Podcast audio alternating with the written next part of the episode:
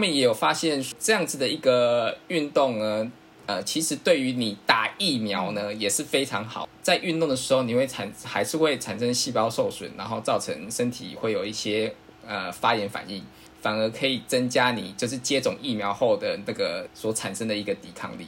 他们有做过类似流感疫苗、破伤风类毒素、白喉疫苗，或是肺炎球菌跟脑膜炎的球菌疫苗。他们发现说，在有运动前或运动后分别接种这个疫苗的个体，他们发现运动后的反而在测抗体的数目或者是免疫反应的这些呃细胞呃实验发现说，你有运动后再接种的，反而比运动前接种的效果还要好。感觉这个就对应到刚刚就是说，运动给免疫系统比较有活力、比较有动员力等等的这些帮助。疫苗来的时候，就是它也需要动员去让免疫细胞系统去产生最终我们需要的抗体，就是这必须要他们都保持一个活跃状态，是会效果比较好。没错，你有运动，免疫反应会比较强。就像你刚刚说的演习。就是有在演习，就知道要干嘛。嗯，另外有一篇研究指出，反观我们又要讲肥胖啦，肥胖就是长期的慢性发炎、免疫反应疲乏。那针对相对于他们对这些疫苗的反应呢，也会变得比较不这么有效。也就是说，你越胖的话，你打下去呢，你的 CP 值越低，这样子。另外一个就是 aging，也就是老化，老年人在做强度运动的情况下，他是否对他免疫力也有增助？如果你是大于五十岁的人的话，你做一个强度运动的话，你的 NK 细胞它的活动力还是会比较高，可是相对于年轻的这些运动员，它还是比较低的。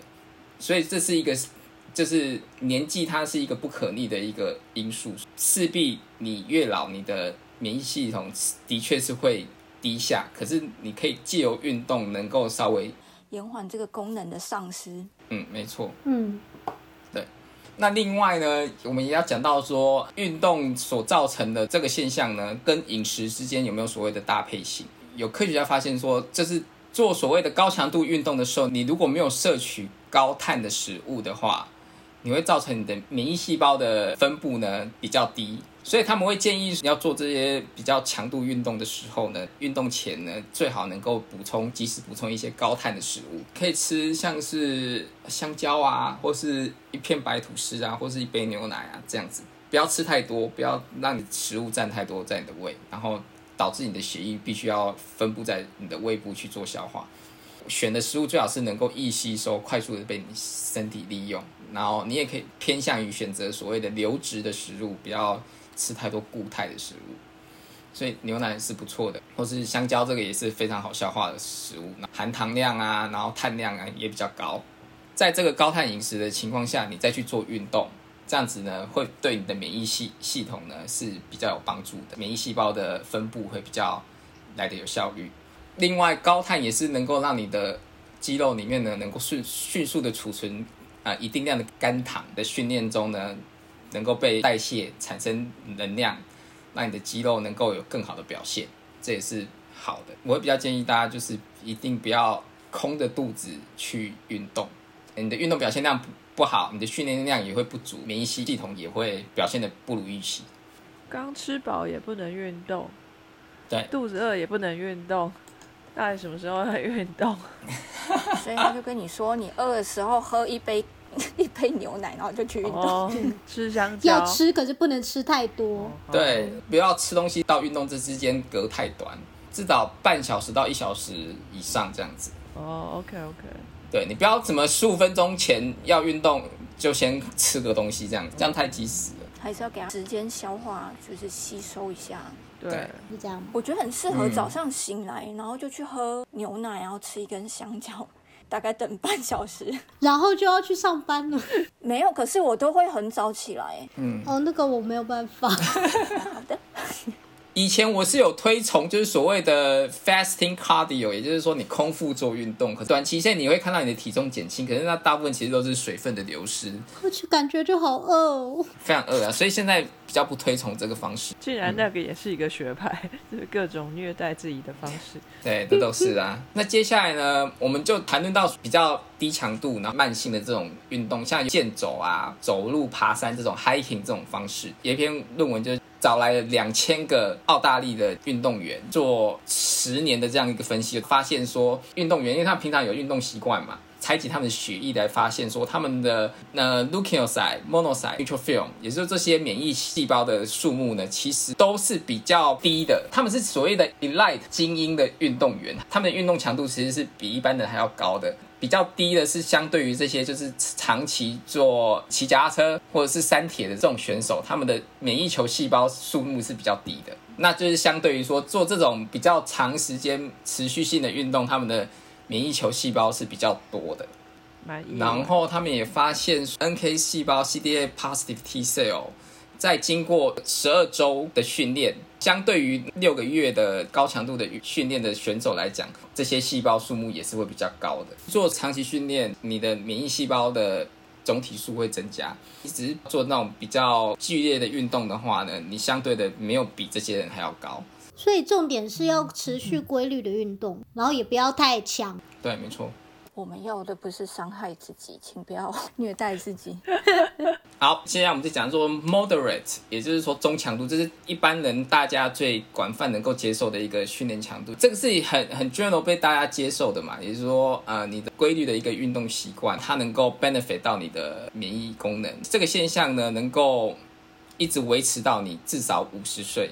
假如说你都一直有在持续运动的话，那五十岁之后，我们因为人体的那个自然老化嘛，所以你的免疫系统也会逐年的开始下降。不过只要你有运动，你有规律的运动的话，至少你的免疫免疫功能呢的健全度呢，能够一直维持到五十岁。那如果没有运动呢？从什么时候开始下降啊？就没有上升过吗？就没有上升过啊？对啊，你是没有上升啊，你只是一个维持一个。一个自然的，然后最后下去。好吧。可是如果你有运动的话，你至少会在那个情况下呢，你你是一个提升的状态下，然后你再慢慢下去。那什么时候会下去？就像我们跟曾医师聊那个脑功能的时候，就是四十岁以后就开始往下降。那免疫功能呢，也是差不多吗？就跟三十五哦，这么快哦！我以为更早哎，胸线不是一下就没了。我只知道肌肉大概三十岁的时候开始慢慢流失，四十岁的时候开始剧烈流失。呃呃，墙边听到了吗？好好好好好好，脑子肌肉都不行了，那免疫力拜托也给我一点点吧。感觉所有东西都慢慢的流出去，对啊，贵州海料料啊。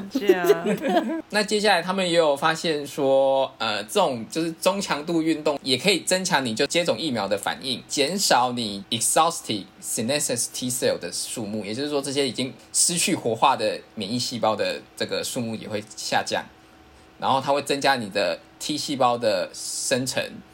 然后减少你在呃体内循环的这些发炎的一些细胞激素，增加中性粒它的吞噬能力，也就是说它更能够活跃的去对抗外来的一些病菌啊或是细胞，减少因病菌所产生的发炎反应，增加 NK 细胞的毒杀作用，还有增加 IL-2，也就是介白素二的这个生成。那 IL-2 是一个够促进呃 T 细胞、N NK 细胞。生成的一个主要技术，他们就归纳出运动能够对免疫系统带来的这些所有的注意。它会跟你刚刚讲的 IL 十五是作用在一起的吧？会啊，IL 十五跟 IL two 它们其实是分享同样的呃细胞接收器。IL 十五为什么会这么 unique？是因为它还有一个它自己专属的 receptor 叫 IL 十五 alpha。IL 十五要先跟 IL 十五 alpha receptor binding 之后，增加它对于 IL 二的敏感度，它才可以结合的更好，然后发挥到 IL 十五本身的作用。我觉得免疫学家的世界真的很复杂，就你们好多东西接来接去，连来连去，然后就想说好吧，接上去，所以所以就提升了，就也没有接上去之后是敏感性上升，然后再要再配合一个什么什么，然后接下来就可能会。再可以结合一个东西。我想说，天哪，我刚刚到底听了什么？因为它它的这个复杂性，所以才让这些细胞技术能够各司其职啊，也才不会混乱啊，那个调控性才会比较好。嗯。再讲到中性强度运动，它对于疫苗接种的一个实力，也体 A 团体他们就只做 flexibility 的 exercise，也就是类似皮拉提斯、瑜伽类的这种运动。那另外一个 group 他们是做所谓的有氧 cardio，也就是类似跑步，然后踩飞轮这种方式。在做十个月的圈领之后呢，他们去接种流感疫苗的二十四个礼拜，他们去测他们血清里面对抗于病原的能力，发现做 cardio 的那一部分，他们的免疫反应呢会比做那个瑜伽的那个还要好。哦，啊！可是我好讨厌 cardio。我也是。加一，瑜伽在印度发展了这么多年，几百年了。竟然他输了，没关系啊，我觉得你还是可以想说有还是比没有好啊。对，有还是比没有好呢？好吧。哎，那肌肉就重量训练要放在哪里？哎，这个重这个研究它并没有把肌肉训练包括进去。我个人猜测应该也是类似于 cardio，或者是比 cardio 还要好。当然，这个人反正他就是要推那个重量训练肌肉，被发现了。但这是比较啦，这只是比较，因为他这个实验他并没有把就是完全不运动也放进去，所以也不能说就是说你做瑜伽就不好啊，搞不好你没有运动反而比做瑜伽的还要低。科学家是怎么定义不运动？但如果你真的要做这 group，那一个 group 应该要怎么做呢？他这是讲说是你的 energy 的你的能量消费是小于一点五倍你的。Metabolic equivalent (MET)，也就是说，你比你站着的时候所消耗的能量还要小于一点五倍之类的，所以它就它就定义成，当你是坐着的时候，或是你是躺着的时候。或者是慵懒的躺在沙发上的这样子一个状况。那我觉得科学家定的蛮松的，因为像我再怎么懒，我也不可能二十四小时都躺在床上啊。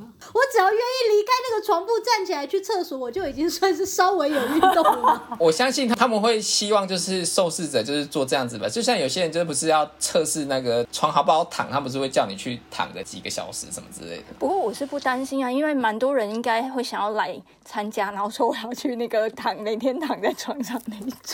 可是那一组会被鄙视哎，我觉得大家为了自己的面子，可能都会装作是运动组的。不会，我我觉得应该还是蛮多人说没关系，他就是宁愿都不要动，躺在那里 给大家做研究。我我就是没关系那个，对，可以，我可以。就那一组到时候人数爆炸。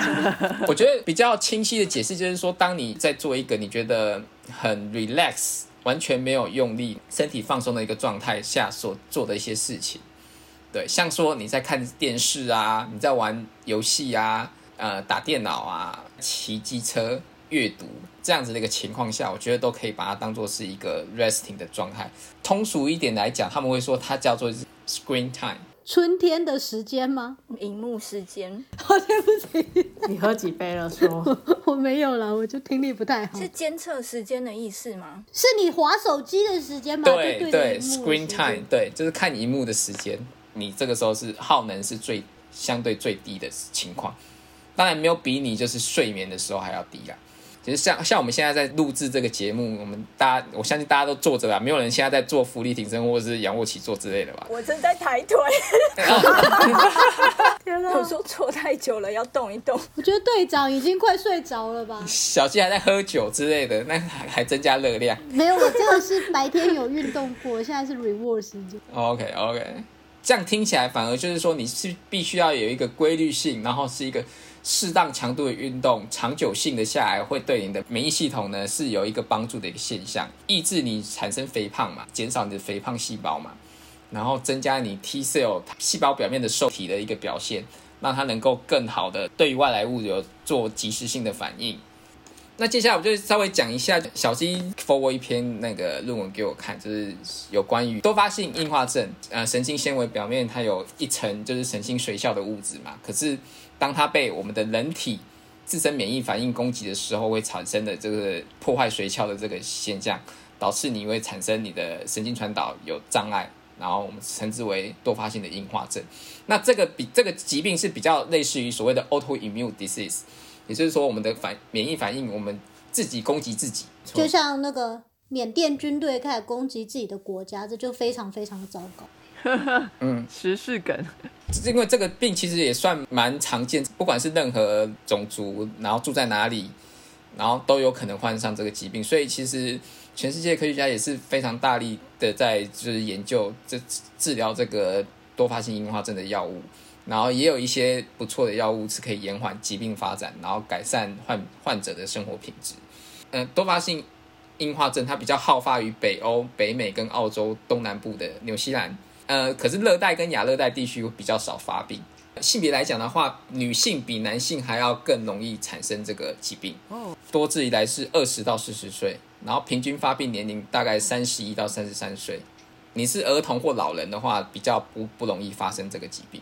那他发了之后就不会好了吗？目前我们只能控制，我们叫做我们根本没有好的就是治愈的方法，所以我们叫做 disease modified therapy，就是我们去改变你的病程，可能让这个病程变得比较慢，或变得比较不影响你的生活。但是对很很难过的，现在要讲就是我们还没有治愈的方法。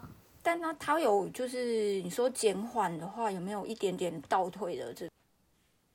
好像没有办法有倒退，因为他是说他是去髓鞘疾病，他的确身体自然会把髓鞘做回来，可是因为他同时也是神经退化性疾病，所以就算一个神经的髓鞘回来，它的功能回来，可是接下来可能其他神经死掉了，就是直接退化掉了，所以整体来讲，我们没有办法让它的功能变得更好真。的要努力的刹车。对，我相信这些药物其实里面有一些就是抑制你的免疫细胞，让他们停止攻击你的髓鞘。其实这种免疫抑制的就比较麻烦，因为治疗的时候病人抵抗力会很虚弱，所以我们就必须要请他们来医院里头，比如说可能连住院五天或一个礼拜，那这段时间我们非常保护他的环境，然后让他呃接受免疫抑制的治疗。可是这个状况就是因为它是一个很长久的病，然后它会跟着你一辈子，它是在人生最需要努力拼事业的时候缠上你，然后所以如果你控制好的话，你可能觉得，诶，我都没有事情呢。为什么我在工作的场合，我还得就是硬是请假，请个两个礼拜或三个礼拜，要每每年都要这样子去医院一次？其实这的确是一件很难的事。比如说，我们有时候会说，病人如果他就是出国念书怎么办，或者是他如果这个时候就是太忙请不出假，可是这这一个月他就一定要做治疗。就是其实他对这人的那个病人的人生的确是影响很大的啦。就是以我们现在只能用免疫抑制来治疗的话，而且又没有办法根治。那干细胞 有点离题，但是就是有没有就是比较干细胞方面想哦，我们医院现在就是我们做了，二零一七年开始做了一一个计划，就是史上第一次把干细胞治疗用在多巴基硬化症病人的身上。可是目前所，因为它还是实验性的疗法，所以参与的人非常少。那第二个就是参与的人都是非常非常重病的病人，所以他们宁可去吸去让自己的生命去参当白老鼠去参加一个实验性的疗法，也希望可以战胜这个疾病。争取多一线希望？对，可是，在这样子的状况下，其实呃，就更难去看出疗效，因为他已经伤得很重很重了。可是大家都说知道治疗要早期，而且搞不好那个病病患他已经接受过很多其他不同的治疗，所以你的药也会有一些交互作用也。对，因为我们所有那来的病人，其实真的没几个，手上现在才十二个病人吧。然后一开始的前面四个，又因为在确认剂量，就是前面打进去的细胞数不够，所以可能也真的没有什么效果。那后来有的剩下这八位病人打了比较多的细胞数，可是我们现在应该是第三年的 follow up，其实还是很难界定说到底是不是有一个效果。对，到底是有效呢，还是说只是因为它真的已经就是坏到一个地步了，也看不出来它更坏呢？还是因为要找对照组就要找到跟他们一样糟糕，可是没有受治疗的人？可是基本上这个病的病人都一定会治疗，我们不可能就是放了他不吃药或什么的，所以也真的现在还很难讲。对，人体实验就是有这个难处。真的是科学难为耶。对啊，而且现在才八八九个病人，因为要找一个病人就要找很久，然后找到了之后，那个伦理委员会的文件那些就是要把它填下来，到可以弄啊。找到一个都算一个宝。然后现在他们就是又要那个细胞数都是要克制化的，就是实验室要开始做什么的，就是即使找到新的病人也动作的很慢。对啊，希望是有效啊。我后来才知道，我们学校好像是第一个就是那时候把那个干细胞就是拿来治疗糖尿病的，就是好像让它变成什么胰岛细胞直接长出来还是什么的，就说好像说其实对干细胞疗法的确是蛮有一套。就是它有恢复功能的希望。哇，你们学校好厉害哦！嗯，所以就是很希望这个是真的有办法。那就回到这篇论文就，那他们最主要就是用小鼠的模式来做，让小鼠做不同的运动方式。一个是 forced exercise，也就是说，这个老鼠笼里面它就放了一个跑步机，然后就强迫老鼠要跑。然后第二个是 environmental enhancement，也就是说，它把老鼠放在一个比较大的一个老鼠笼里面，然后里面有老鼠喜欢的滚轮啊，然后有一些玩具在那里。然后让它自由的去就是发挥，他爱玩不玩随便他。跟第三个有点不太一样，就是 voluntary 的 exercise，也就是就是说你是自己要去运动就去运动。那他只在那个正常 size 的笼子里面放了一个滚轮，他没有玩具。他如果要运动，他就只能做那个动作。可是他是自主性的，他要运动不运动无所谓。可是就只有一个可以选择。这三个运动就是第一个就是强迫你，你就是得运动；第二个就是说类似于用娱乐性质去运动；第三个就是说你就是。运动啊，可是你要运动或不运动，水在力啊呢？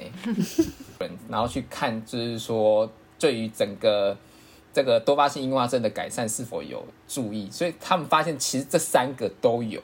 所以说撇开就是是否是强迫不强迫，或是娱乐不娱娱乐性质，你只要有做运动的话，对于减缓你你的那个 autoimmune 的这个 response。还有你的神经发炎，还有你的造成你的这个髓鞘细胞的保护性，就是他们有做一些不一样的一些蛋白表现去看说你的 neuron protection，发现说你只要有运动，其实都可以减缓 autoimmune 的反应，然后神经发炎，还有增强你的那个 neuron protection 的方呃作用，然后导致 end up 就是你的 neuron degeneration 的情况呢会减缓。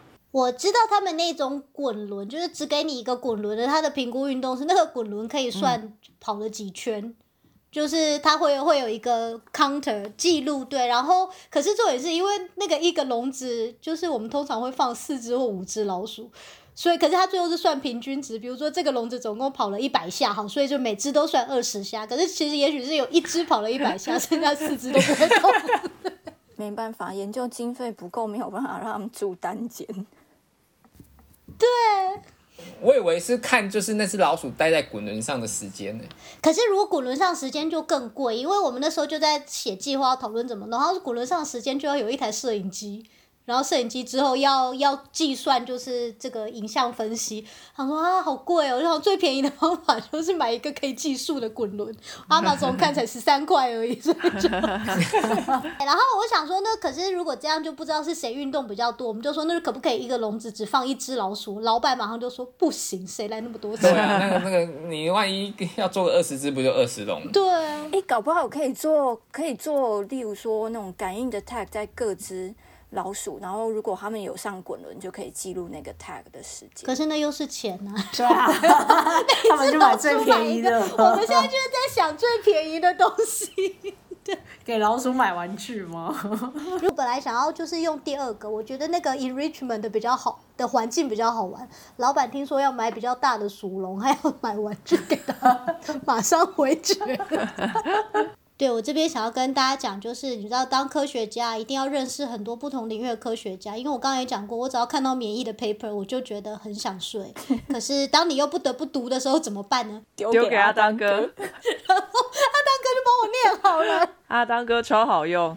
豆豆也可以用啊，没有，而且他真的看的比较快，我觉得。对啊，他看的很快，因为我可能看完我就会无限发散，然后就。对，我跟你讲，豆豆会帮你再想一千个细节，所以。对你拿一篇给豆豆看，豆豆会找二十篇给你。对，就会把二十篇给我说，小鸡，我觉得你这一篇上有一些问题，这二十篇你再看完你就懂。我说不要。你们已经被豆豆已经荼毒了很多次，就是。豆豆就是连那个 podcast 的美式食物的。科学他都超认真，对他好认真，他超级认真。可是我还是觉得我讲的烂。他已经把高中的化学课本都重读三次了。真的，他连高中的化学参考书都带去化国。哎，阿大哥虽然念得很快，可是他会刁人。因为今天在开录之前呢，他就说：“哦，小鸡给的一篇我看完了，其实就是非常的简单，我大概花了五分钟就看完了。”我想说圈叉的那对。好。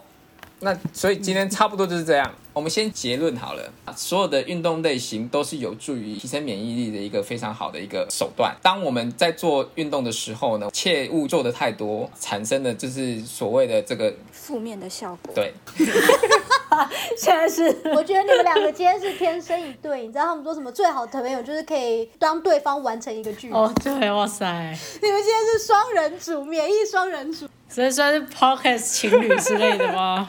因为他一直在想 slogan 啊。然后想说是不是因为一开始被我说一直在那边晶晶体，不是因为我怕我等下又冒出一个英文，然后你们们谁谁这样。我们今天语言霸凌他，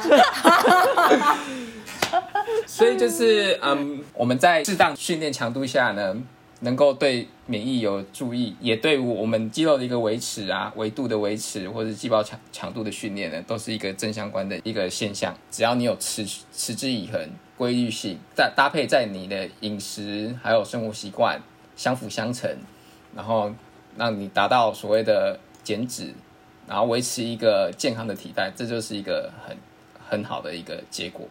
在这样子的情况下呢，你的免疫系统呢也是能够持续的维持，至少在五十岁以前。对，像这种季节性的这种流感啊，或者是现在大家就是如临受敌的这个 COVID nineteen，我相信多多少少运动都能够减缓，就是假如说不幸真的得病了，能够减缓这些呃因因病毒感染所造成的一个现象。免疫反应呢，如果是良好的一个训练的情况下，它也不会免疫反应过度。那这过度也对于我们身体是一个不好的现象嘛，会免疫细胞的攻击也会让我们的这个细胞的组织也受到一些损害。在这个情况下呢，我相信运动也能够减缓，就是因为 autoimmune 所造成的一个细胞损伤。那刚才最后至少在老鼠的实验里面，运动可以减缓就是 autoimmune disease 的一个情况。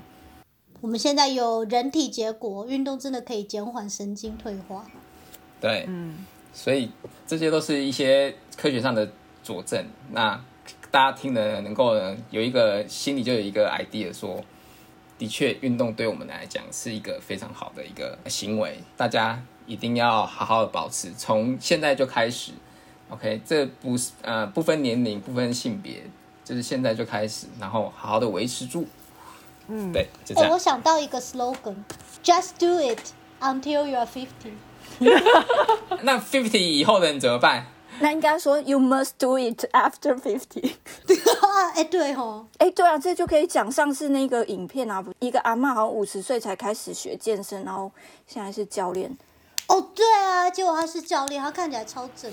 我之前还有分享一个是已经八十八岁的，他看不出来像八十八岁，他大概顶多大概五六十。我我觉得我讲的就是这个，然后因为我有印象说他在影片里面说他是五十岁才开始的，有，我有看那个影片，就是他好像说他先生过世还是什么，然后他跟着小孩一起到健身房，就爱上健身。嗯，到时候附这个给大家看一看好了。我们想到健身，对健身跟睡眠的重要性，我们现在看到队长神经退化程度，就是睡眠造成的。赶快放他去睡觉。现在脑龄差是二十，糟糕的现状。那谢谢阿当哥仔细的为我们找了这么多的资料，还有小鸡还丢给他一篇 paper，叫逼他看，有没有？是不是我的功劳？所以有这么精彩的内容对，，对对对让我在中间都可以打瞌睡，没有问题哦。好，那谢谢阿当哥，那也谢谢各位编辑的参与。那我们今天就先到这边结束喽，跟大家说声再见吧，拜拜拜拜。非常感谢各位听众的收听和支持，特别要感谢各位赏杯咖啡的朋友，First Story 上的匿名赞助者，Patreon 上的一圈乌 Newton、Catherine 以及一番 Wang。Sky in the World 在各大 Podcast 平台上都能收听得到，Anchor、SoundOn、Spotify、Apple Podcast 都能搜寻到 Sky in the World 的节目。另外，Sky in the World 也会在脸书页面以及 Instagram 上分享科学家的八卦、科学新知，还有编辑们的日常给大家。有任何问题及意见，都可以在各大平台上留言，让我们知道。我们将竭尽全力为您寻找答案。欢迎追踪分享 Sky in the World，让更多人知道有趣的科学哦。